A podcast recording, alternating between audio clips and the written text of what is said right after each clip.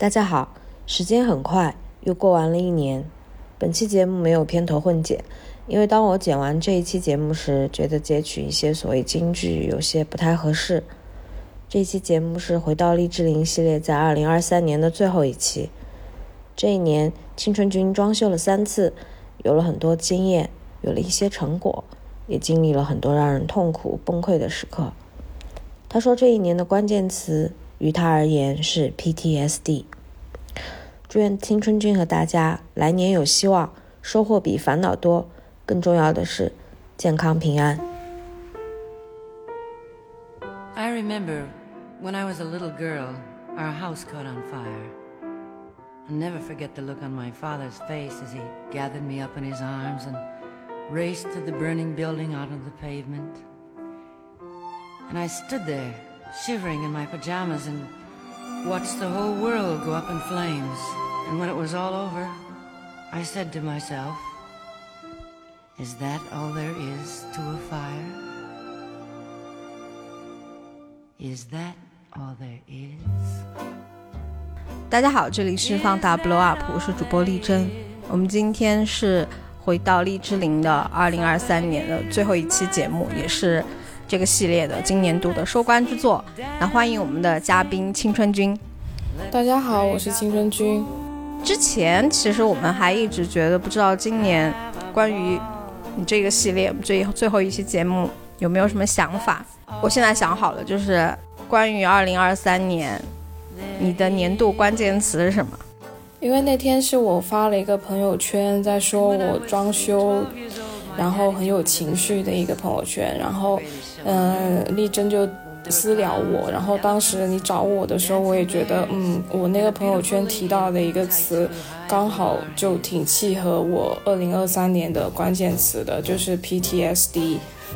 我那条朋友圈是在说装修，然后我说的是，就是因为我从年初装修自己的房子，然后中间装修工作室，然后到现在年底了，我在装修老家我爸妈的房子。我觉得在这个过程里面，我常常觉得自己变得很糟糕，就是，呃，你面对很多不同的工种、不同的师傅，然后。呃，因为你吃过很多亏之后，你就会开始变得疑神疑鬼，然后每遇到一个新的师傅的时候，你总是想要。最大限度的保护自己，你在那个状态下就觉得自己变得很斤斤计较，然后有时候可能我会觉得，也许我下一个遇到的就是一个好的师傅，但是我这么做一上来就会吓到对方，或者是给对方一个很不好的感受，那他对我也就不会很友好，所以我就就说，如果我有这样的一个状态的话。是因为我在经历装修 PTSD，所以大家要理解一下，不要怪我。你今年确实是装修成了你的主线啊！我一般过一段时间就会发现你又在装修，而且神奇的是，你过一段时间呢，你之前的装修呢都有一定的成果。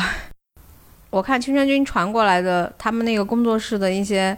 东西，我觉得真的是改头换面。其实很多事情都还在持续进行中，就现在算是搞完了，应该是我自己的房子，然后现在也住进来了，然后工作室。整个过程中也比较曲折，然后我们现在的心态就是想着说，反反正是一个长期要使用的地方，所以不能够等到它全部都弄好了，然后再用用起来，就现在就先用起来，然后有什么需要完善的地方，就在用的过程中再慢慢去弄它，不然的话总是想着要快点把它弄完的话，最后就可能弄得也不是很满意，然后呃，可能成本也比较高，所以现在就是嗯。有时候看到某一个局部，觉得自己还是嗯觉得挺舒服的，然后会发出来给朋友看一下。但其实整体的话，它还是有很多地方都非常的简陋。还有就是我今年装的几个地方都挺不一样的，因为广州的房子它本来就是精装房，所以它的先天条件要好一点。然后呃，工作室是一个就是。嗯，村里面的老房子，基本上我们最后把不要的东西拆掉，就只剩下几面墙。嗯，所以他遇到的一些问题又不是常规大家装修会遇到的问题。然后到现在我装我爸妈他们的房子，因为是在汕头，然后是一个毛坯房，而且汕头比较特别的就是汕头的毛坯房是连，呃，屋子里面的墙都没有的，因为。呃，潮汕比较讲风水，所以很多人都是会看了风水之后才决定你的房子的格局要怎么装的。所以汕头的房子就是会最大的限度让你可以自由发挥，然后它让你自由发挥的时候，就会有很多很头疼的问题出现。我很好奇，你们那个汕头的那个装修，你参与的时候有没有参与，就是房屋房子的那个格局做风水的这个过程？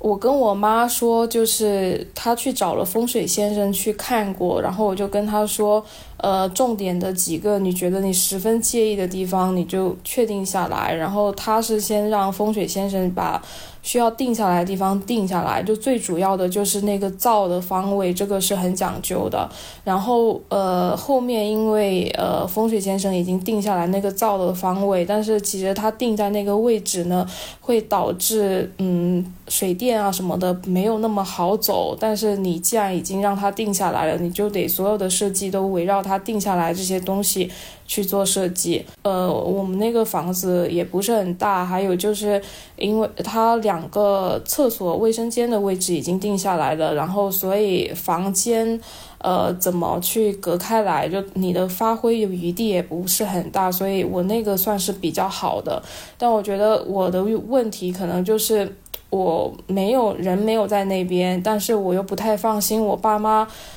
去去弄这个事情，所以我就很多事情都是我主要在做决定的，然后远程沟通，还有就是去跟那边就是汕头本地的装修公司沟通的时候，就发现大家做事的方式很不一样。还有就是有一点问题，就是我觉得如果我呃今年一开始就先装修这个房子的话，嗯，可能反而会更顺一点，就是。装这个房子的时候，我觉得，因为我前面已经自认为有一些经验了，但是实际上我的那些经验跟这套房子装修的情况是就不太匹配的，所以他没有办办法用到这套房子来。但我的心态上又觉得自己有一些经验，所以。嗯，一开始跟设计师沟通啊，或者是呃，在说一些落地的方案的时候，我会太有自己的想法，反而导致嗯，这个沟通不是很顺利。然后，因为我自己以为我知道了，我又没有去做更多的了解，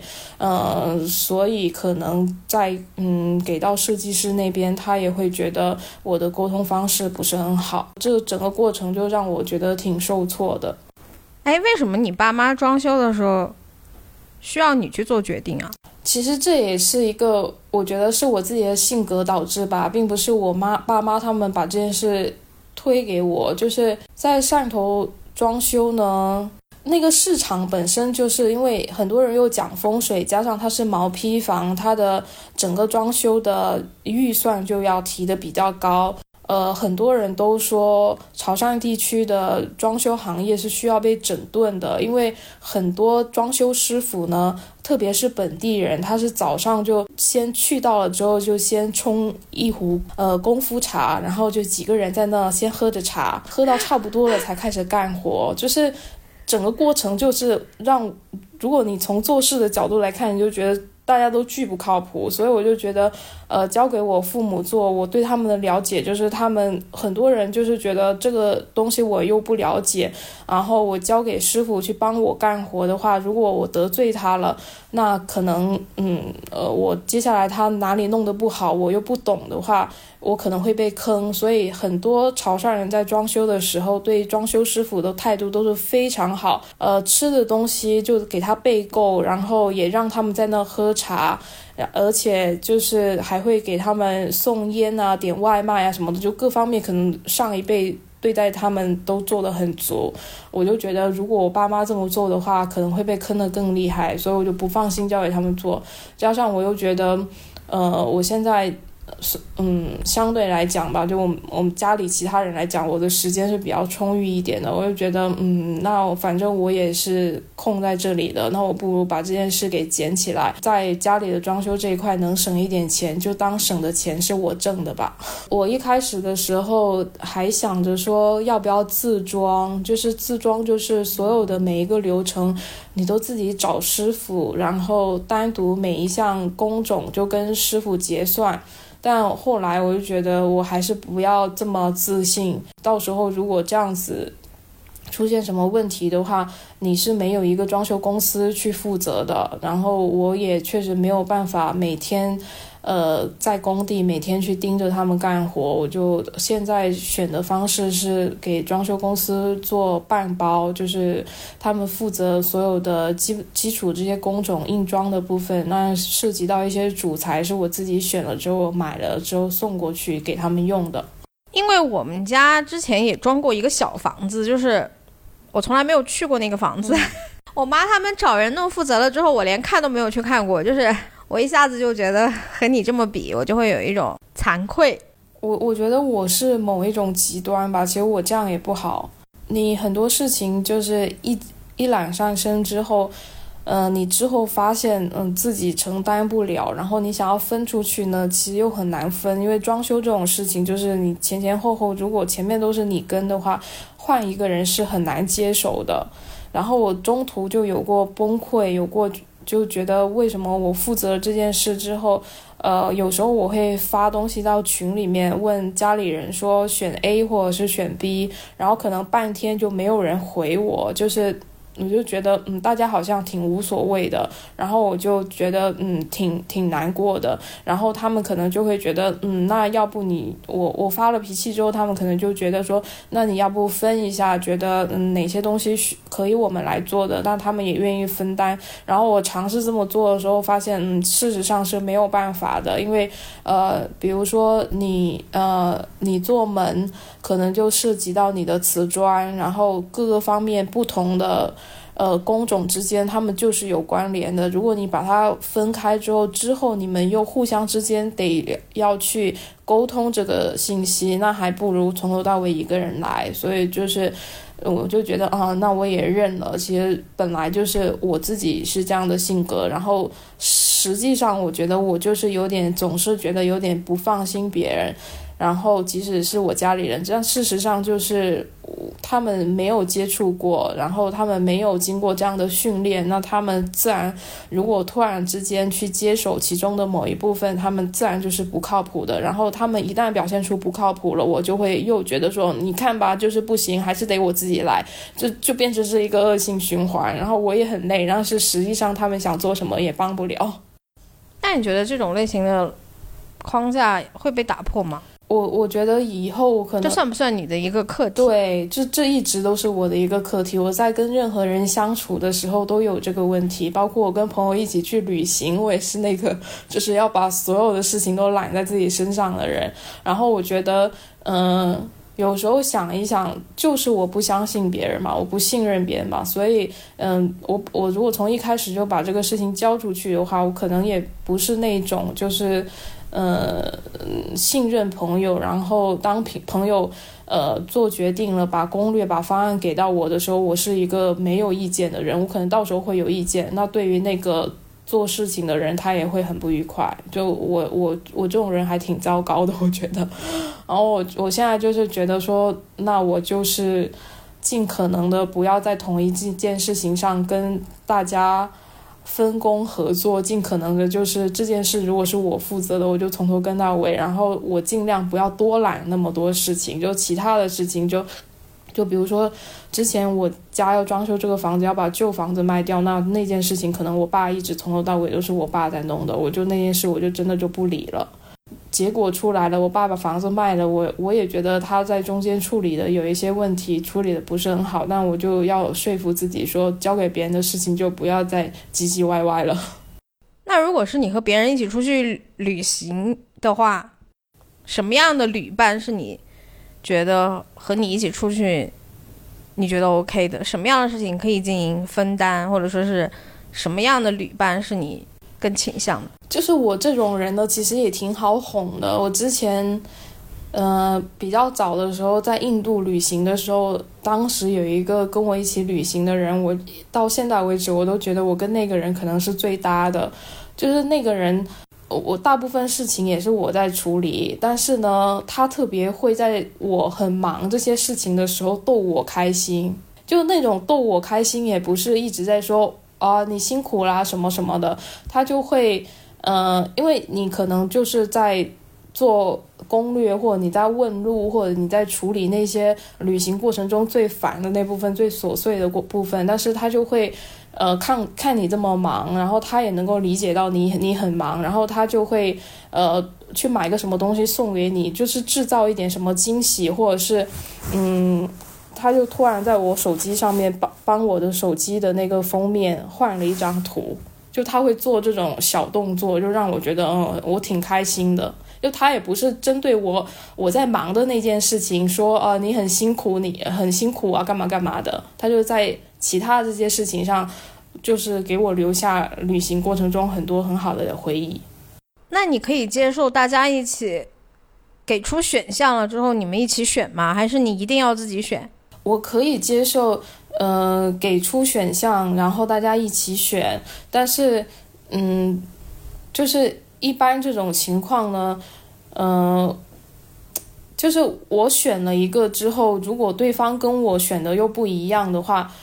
我自己就会很拧巴，就是我会。呃，可能就是出现这种情况的时候，无非就是对方听我的，或我听对方的嘛。那大多数情况下，我可能是比较强势那个人，那对方就会，呃，不需要我怎么说服他，他就听我的了。但是呢，我在这种情况下就会说啊，那你是不是其实喜欢哪一个？你是不是嘛？你是不是其实是喜欢哪一个？就是我又很怕对方是因为我强势，所以听我的，然后我就在这里面会一直就是。跟对方说哦，你要是选择哪一你哪一个的话，要不我们再看一下怎么怎么办？对方可能就觉得哦，没事的，其实我也无所谓，我也 OK 的。但是我就会觉得啊，对方是不是在让我？对方会不会觉得委屈？就我会去想这些，然后可能对方也觉得啊，我没有想那么多，你你这样好烦。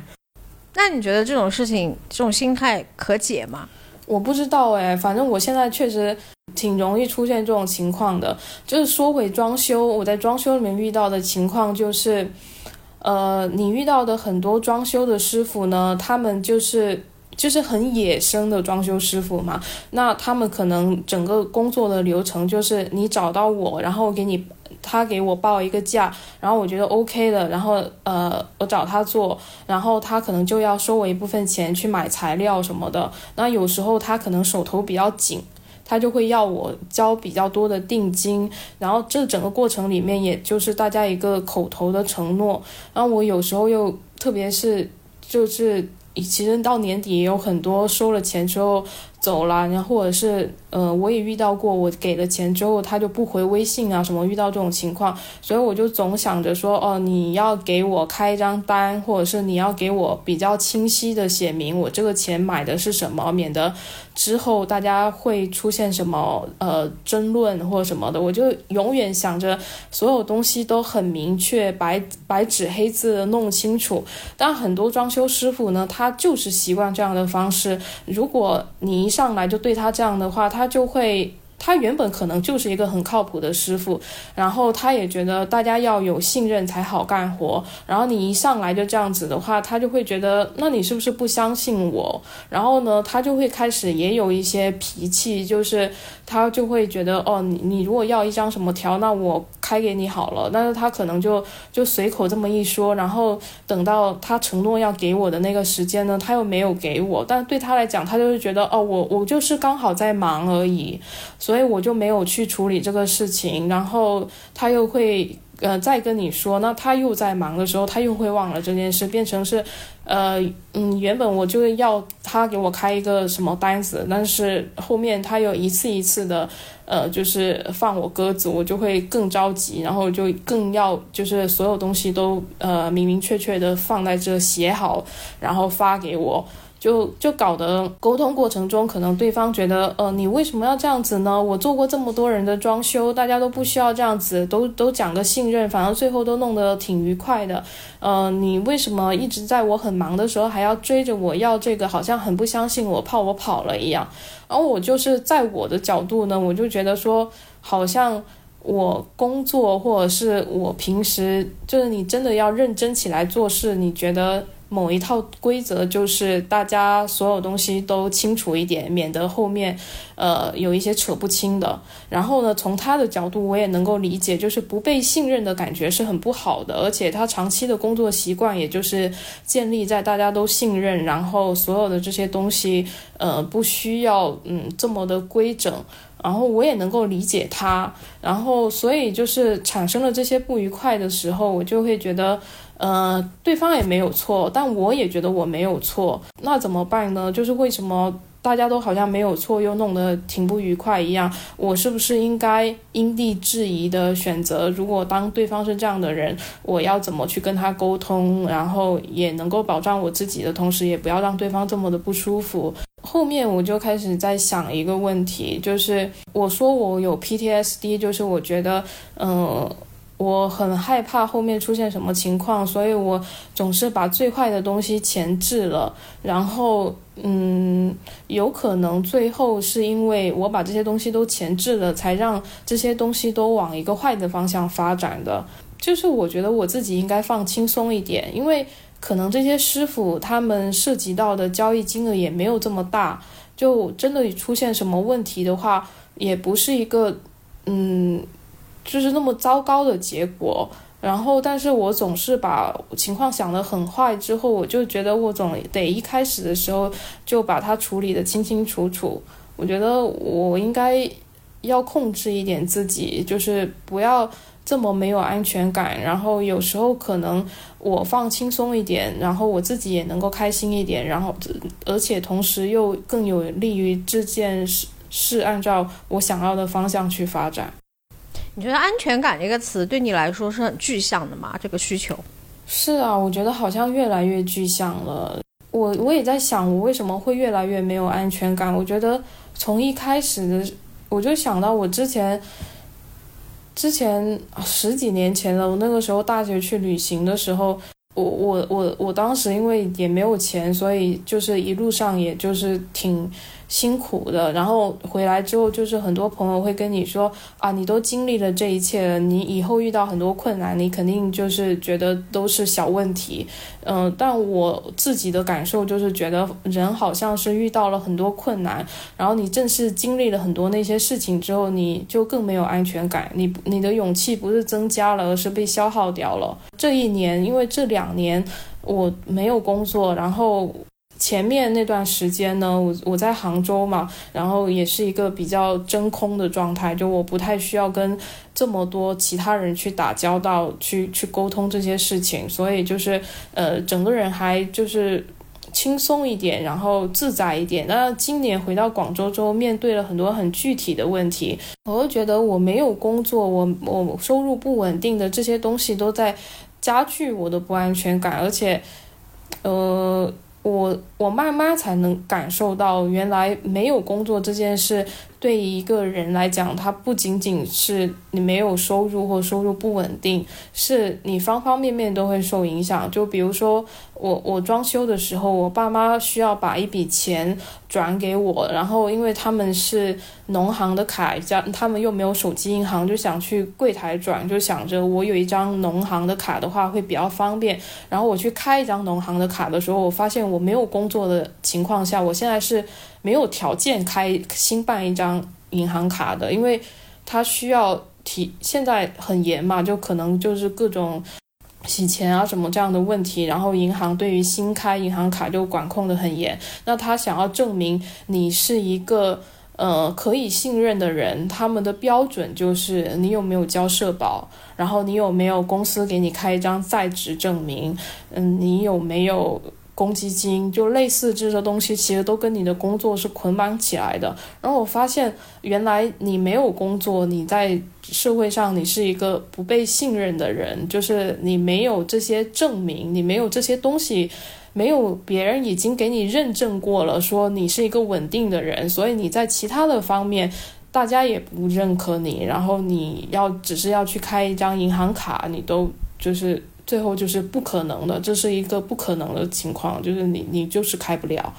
我就。我有就类似这种事情，除了开银行卡，除了嗯去去办一个什么手续啊什么的，都会类似这种要让你提供证明你自己是一个稳定人员的这样一些证据。我就觉得哦，原来就就就你想要你你承受了一个收入不稳定的结果，然后你以为你只要承受了这个，然后你就可以。过好自己的生活，但实际上这个社会还有其他的方方面面在增加你的阻碍，然后就会让我觉得越来越没有安全感。然后我越没有安全感呢，我就会嗯想就对很多事情，甚至是其实是挺小的事情都控制欲很强，就是因为我觉得我好像嗯不太能够承受。它最后会导致，比如说我的呃呃开支要增加啊什么的，我就我就一定要把问题都前置，把风险都尽可能的在前面考虑清楚，然后排查清楚。今年就要过完了，你对明年有什么打算吗？嗯，我也不知道，我现在就真的，我觉得最近这段时间。我感觉自己的状态也越来越糟糕，然后我没有在想以后了，没有想那么远了，我就感觉我就是解决好我每天都遇到的问题吧。我之前不是说过我去考了香港的那个保险的牌照嘛，然后我现在也考了，就是嗯内部的，就公司内部的一些牌照，就是我现在就可以。呃，持牌去做保险单了。当然，我我最近就是尝试跟一些人去交流关于保险这一块的东西嘛。然后我觉就是就是这个事情，我觉得也挺神奇的。就是我目前找的人，就是我觉得事实上是我认为关系还不错的朋友。然后，嗯，我也跟他们。特意说了，就是呃，你不需要有这个压力。虽然我觉得这句话可能是个废话，就你即使再怎么跟别人说，如果对方是排斥这件事，他还是会有压力。但就我跟他们说的时候，呃，有的朋友他其实不是。呃，没有这个需求的，就可能是他先跟我反馈了他有这个需求，所以我才去跟他介绍这些东西的。但是当后面因为保险这个事情涉及到很多个人的信息，比如说你有你大概有多少的可分配的呃资产，然后你准备这一次大概呃想要怎么分配啊，或者是呃你主要考虑的目的就是呃投。呃，储蓄买这个储蓄险，你的主要目的是什么？就类似会有这些问题嘛。然后我就发现，好像反而是你身边的朋友，你们本来就认识的人，他们对于透露这些信息给你有一点点障碍。我一方面我也可以理解，但一方面我还是觉得有点点受伤。就是可能我的朋友他们最后决定不买了。我作为刚接触这个事情的人，其实我想要知道的是，呃，你是怎么考虑最后决定不买的？就是我希望能够接受到多一点点反馈嘛。然后大家对于这个反馈给你这些信息，他们也是。有芥蒂的，就是好像就是，嗯，我不想要说这么多，反正我确实买了别的，然后我现在不需要了，然后他就不会很很详细的跟你说，我我自己就会有一点点揣摩不透我自己的心态，就是我在想，我这种就是受挫的心理有多少是因为他最后没有跟我买，多少是由于这个结果决定的。分析这个事情的时候，我会给自己解释成为说，呃，我其实不是因为这个结果，他买不买都 OK，呃，但是我是觉得你可以跟我更坦诚一点交流，就是你是怎么考虑的，你不买是怎么考虑的，你都可以告诉我，我也不会你一告告诉我一个什么理由，然后我就想要去说服你，就会一直。进一步的去 push 你，我也没有要这么做，然后是你这个态度让我觉得很受受伤，但我又又会回过头来又会想说。事实上，我可能就是因为那个结果，就是因为他没有跟我买，然后我是不是在美化自己，然后我才把这个解释成为是我把他对方当成朋友，但对方给我，呃，反馈出来的这个态度就是很抗拒交流，或者是很害怕。呃，被我了解到更多信息，这种很排斥的那种感觉让我觉得很不舒服。嗯，就自己也想不清楚这些问题。我跟我的 leader 交流的时候呢，他有很多经验，然后他就会告诉我一些销售的技巧或什么的。然后他也直接跟我说，他说，嗯，你做这一行之后，你就会慢慢发现，嗯，你在别人的心目中到底是一个什么样的分量。就是一开始听到这句话的时候，我也有一点点反感。我就是觉得啊，好像就变成是一个友谊测试的方式嘛。就是我不愿意这么去理解它。然后呃，后来我我慢慢受挫的时候，我能够理解到他这句话就是，嗯，就是里面有一些很微妙的东西，不是指他跟不跟你买，而是这整个在这样一件。嗯，大部大部分人对保险这个事情还是持一个比较抗拒的态度的。这样一件事情上，如果呃你跟你的朋友提起的时候，他对你的态度，呃或呃不管他愿不愿意买，他的那个态度是可能是可以去判断。我觉得也不是判断你们两个人之间的关系，而是可以看出这个人的一些特质，就是他他可能不是说。嗯，因为我觉得我跟他这段友情不够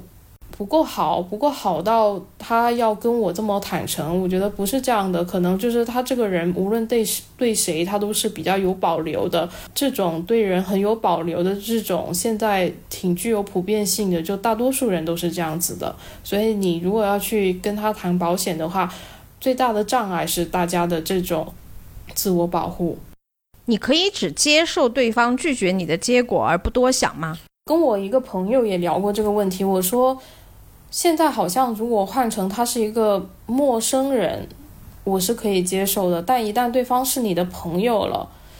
因为我现在刚开始尝试，大部分的对象就是我的朋友，我就变成没有办法直接只接受这个结果。我一方面这样子难受，但一方面我也是在说服自己啦，就是觉得。就很正常，就一定要跟自己说，你遇到什么样的人都很正常，即使这个人是你的朋友，他，嗯，他这一面也许只是平时你们的交流里面不涉及到这样的问题，所以就没有被暴露出来，但是他本来就是这样子的。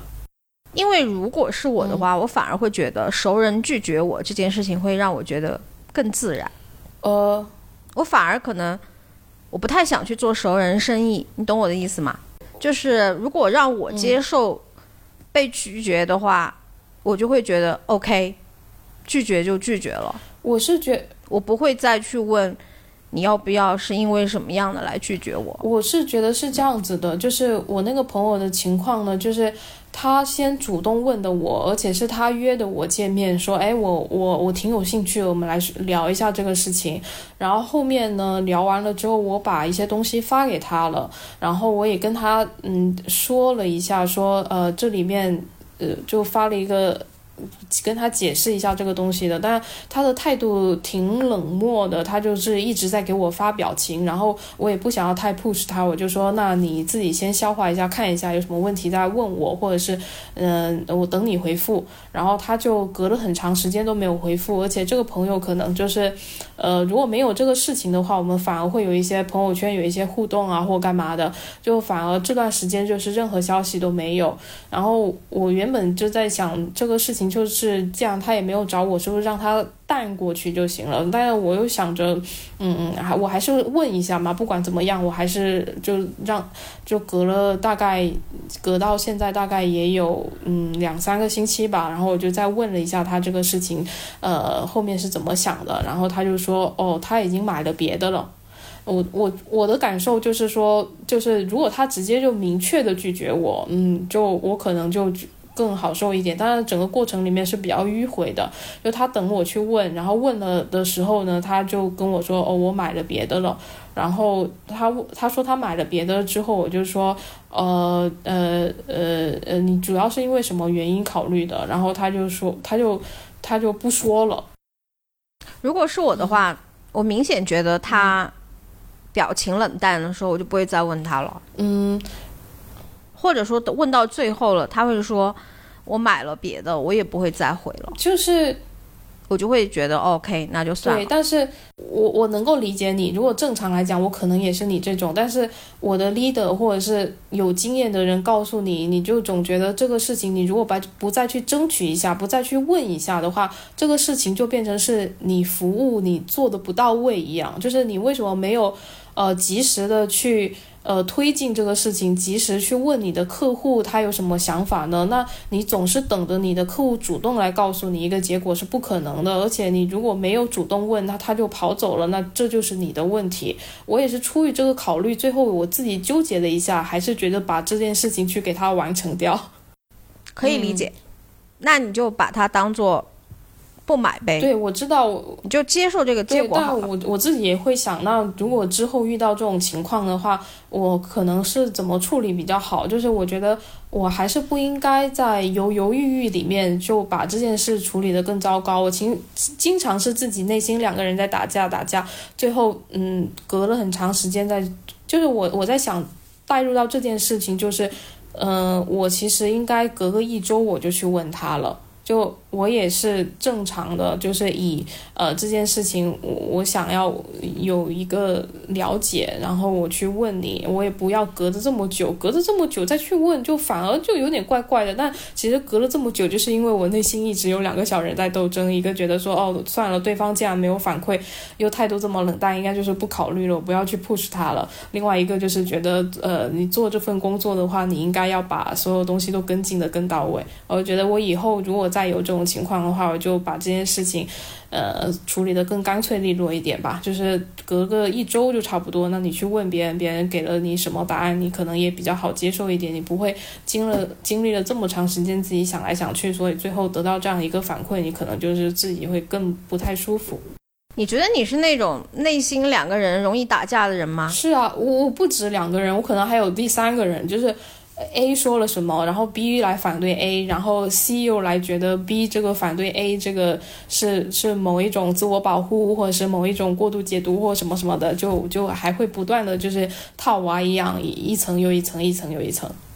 我我还有一个问题想问你，就是是我的朋友，然后我觉得对方的嗯各方面的认知啊什么的，是反正我就是想跟对方是平等交流的嘛。那我想要跟他介绍某一个东西的时候呢？我自己理解的啊，就是我会觉得好的形式是，我给他一个 A 的方案跟给他一个 B 的方案，但是其实这个这个事情在销售的时候是好像是一个大忌来的，就是你尽可能不要给你的客户这么多的选择。你一旦给他的选择之后，他自己就会本来都不知道有这样的选项，他就会七上八下，然后他就会觉得，嗯，那我是不是得再去对比一下 C 啊？然后通常你给了选择之后，对方就不会跟你买了。呃，我的 leader 啊，或者是我听到的其他人的经验，都是永远都是说，你不要给你的用户选择。那如果你作为用户，你希望被你希望被给予选择呢，还是你也希望对方就是一个？呃，最大可能展现他的专业，然后直接给你一个说，哦，这个就是最适合你的。如果我是用户的话，我会说出我的需求，我不会直接让他给我选择，而是我会提前说我想要什么。嗯，我知道，但是其实你可以为我的这个需求提供什么？我我知道，就是这也是前面肯定会进行的一个步骤嘛，就是大家都会这么进行，只是，呃。也许你很清晰，你是那种就是对自己的需求非常的明确的客户，那你可能在这个沟通的阶段，你就已经能够让你的呃那个就帮你做这个方案的人可以很精准的给到你一个方案。但是大多数客户其实他对自己的需求也是不明确的，就所以你接收到的信息可能就是他他最后说出来他的需求，事实上就是他什么都要。他既想要保障，他又想要有回报或者是什么，你最后说出来他又什么都要，那你想要让他更直观一点的感受到，呃，这两者的区别的时候，你可能，可能就会无形中就是给了他两个选择。然后不知道，就是反正，呃，这也很纠结。就是从我的角度来讲，我就是觉得，你发现他是一个比较知道自己需求的这种类型的客户，你就按他的需求给你的服务。如果这个人他就是黏黏糊糊的那种人，你就给他一个答案，不要给纠结的人多个答案，然后给坚定的人他需要的就可以了。我知道你的意思。我说我纠结的点就是。我会觉得，如果他的需求需求表达的很不准确的时候，可能是我没有那个自信，就是我就直接就去给他一个选择，我就总觉得，嗯，那我想，我想要解决他的问题，他的疑惑，然后我就想要说到他，就是好像你是更想要引导他，慢慢的明确他自己的需求是什么，你知道吧？啊，不过这这都是后话，这都是我具体操作的时候的问题。我觉得我再多吃几个亏，可能我慢慢就知道了。一个不清楚的人是没有办法做出清楚的决定的，模糊的人他就是模糊的，而清楚的人他就是清楚的。不同的客户，我我我觉得人这个东西，一旦他是这样的设定，就不会有第二个模式。就是我可能是有一个心理障碍，就是帮别人做决定，或者是当一个大家长一样去告诉别人你应该做，你应该选这个，就没有办法说出口。你觉得今年过得快不快？很快，超级快。但是我其实觉得今年有一种很奇怪的感觉，就是你如果问我今年过得快不快的话，我觉得很快。但是你问我。疫情解封离现在远不远？我觉得很远。就这两个事情是矛盾的。哎，我和你不一样的点是，你问我今年过得快不快？我觉得很快。你问我觉得离疫情远不远？我感觉不远。我觉得巨远。我觉得好像是上辈子的事情一样。我今年唯一有一点不一样的就是，我发现我测 MBTI，我从一个我从一个 P 人变成了 J 人。哎，但是我觉得你还是比较 P 人吧。其他方面就是觉得时间过得太快了，我好难以想象，二零二三年就过到了年底。而且我感觉我我现在好像越来越悲观，还是怎样？我总觉得这个社会有一个巨大的雷即将要爆。哪方面的？不知道，方方面面，就是太多问题了，太多问题了。然后。反正大家你要说起来，大家也都觉得有问题，但是呢，就是他都还憋在这，就像一个气球一样，就马上都要爆了一样。然后社会上的，然后经济啊，就各各方面，我都觉得好像有一个巨大的雷。你会为这种事情担心吗？我觉得算不上是担心，但是我又觉得以前你也觉得这个世界有很多问题，但是。你没有觉得它马上就要爆了的那种感觉，你现在就是有有一种那种到了那个快接近它的那个点的那种感觉。我不知道，我今年一直有这种感觉，就是我有一个感觉，就是我们这几期录播课，你经常都呃会有一句总结，就是你觉得这一些都很正常。然后我刚刚跟你聊的时候呢，我也会。嗯，在我说完的时候，我自己主动先说一下，嗯，我知道这个也很正常。怎么理解这个正常呢？我就觉得我现在有一些痛苦呢，比我年轻的时候更年轻的时候的痛苦的来源，就是我我已经理解他正常了，就是就像我理解那些装修师傅一样，我完全可以在他的角度去理解这个事情。就恰恰是因为我觉得这件事正常，然后我才痛苦，就是。他太可以理解了，我我我从你的角度我也能够知道你为什么这样，从我的角度也知道我为什么会这样，就是为什么他这么正常，但最后就是不对，就是就是我我就是会因为他更理解了他的正常之后，我才会更不舒服。你还是希望一些事情的顺利像你想象的那样更理想化一点？你觉得有一些东西的发生太粗放了，太混乱了？那个混乱的东西，你看着其实，你明明知道这个东西，你现在有点像那个家长看见小孩会乱放东西，或者说是马桶又没有弄得让你很满意。嗯，你一方面就觉得这个事情很正常，但另外一方面你又忍不住要说，你怎么又把马桶没有记得放下来？就是你知道他是这样的，但是你还是会说他，你还是希望他更像你想象的那样去做，而你不能够完全的接纳这个世界有一些混乱的地方。我觉得不是这样的，我觉得那就是我那那那就是我理解错了吧？就是我会说这个事情很正常，是因为我觉得我接纳这个世界的无序和混乱，还有一切荒诞的事情，我可以接纳这些东西，我也可以接纳别人拒绝我，或者说是当场和我撕逼。我觉得我在我跟我身边很亲密的人身上，我我有我控制的那一部分，但是我觉得这跟我在说某一些事情很正常，但是我仍然接受不了是两两回事。就是我指的那种，我已经能够理解他很正常，然后我还是接受不了，是我能够理解对方这么做，就。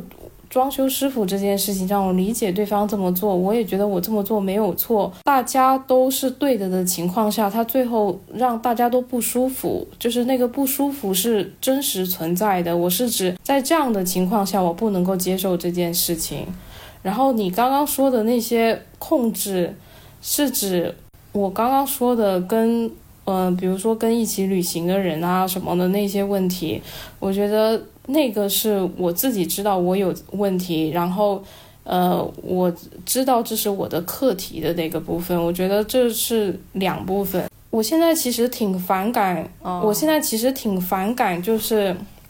我有一个朋友，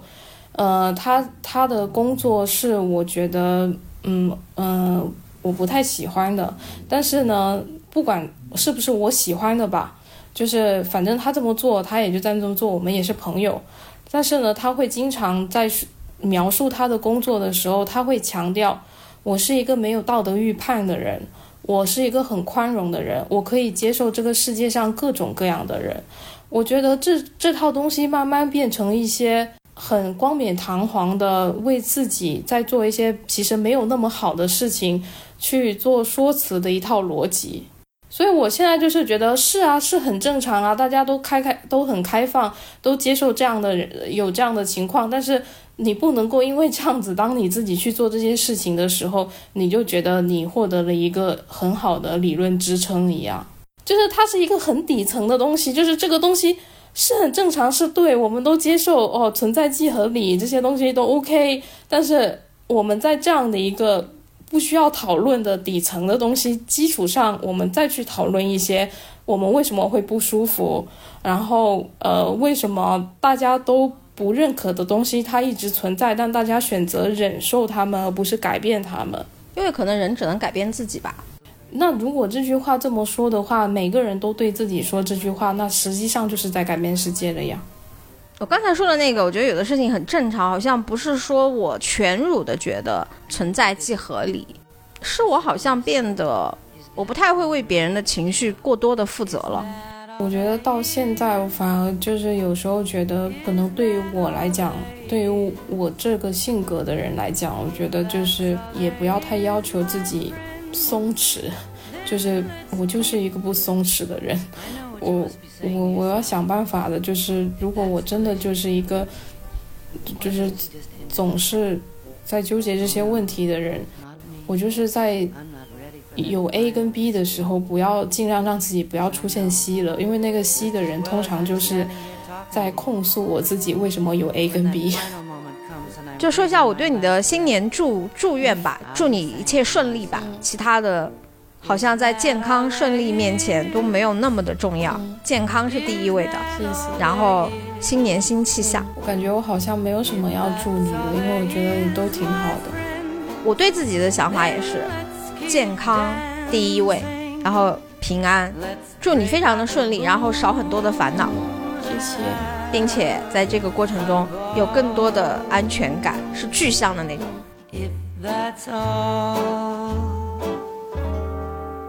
There is.